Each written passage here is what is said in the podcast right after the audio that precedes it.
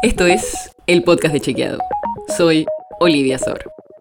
Hoy vamos a hablar de Brasil, porque este domingo miles de personas tomaron de manera violenta y saquearon los edificios del Congreso brasileño, el Palacio de Planalto, que es la sede del Poder Ejecutivo, y el Supremo Tribunal de Justicia en Brasilia.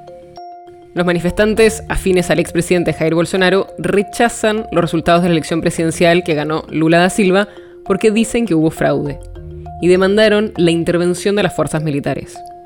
No sé si te suenan las imágenes, pero sí, son muy parecidas a lo que pasó hace dos años en Estados Unidos con los seguidores de Donald Trump.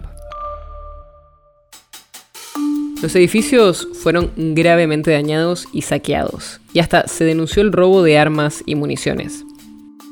Unas horas después, el presidente Lula da Silva calificó de barbarie los ataques y de fascistas a las personas involucradas en la toma de los edificios públicos. Pero además decretó la intervención federal del Distrito Federal, que es la jurisdicción en la que está Brasilia. En esa misma línea, la Corte Suprema de Brasil destituyó al gobernador del Distrito Federal, que es opositor al Partido de los Trabajadores de Lula da Silva, por 90 días, por su negligencia y por connivencia del gobierno regional con la organización de los actos. Ahí, las fuerzas de seguridad desmontaron un campamento de manifestantes afines a Bolsonaro que se instaló frente al cuartel general del ejército en Brasilia en octubre.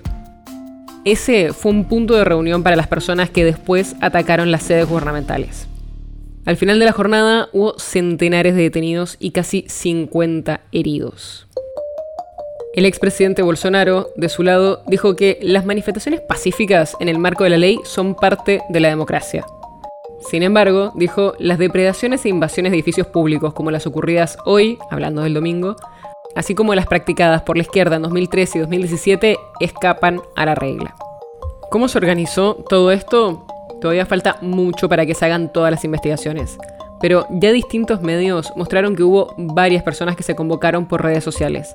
Por ejemplo, con el hashtag Brazilian Spring, que en español sería la primavera brasileña, un término impulsado después de la derrota de Bolsonaro en las elecciones presidenciales.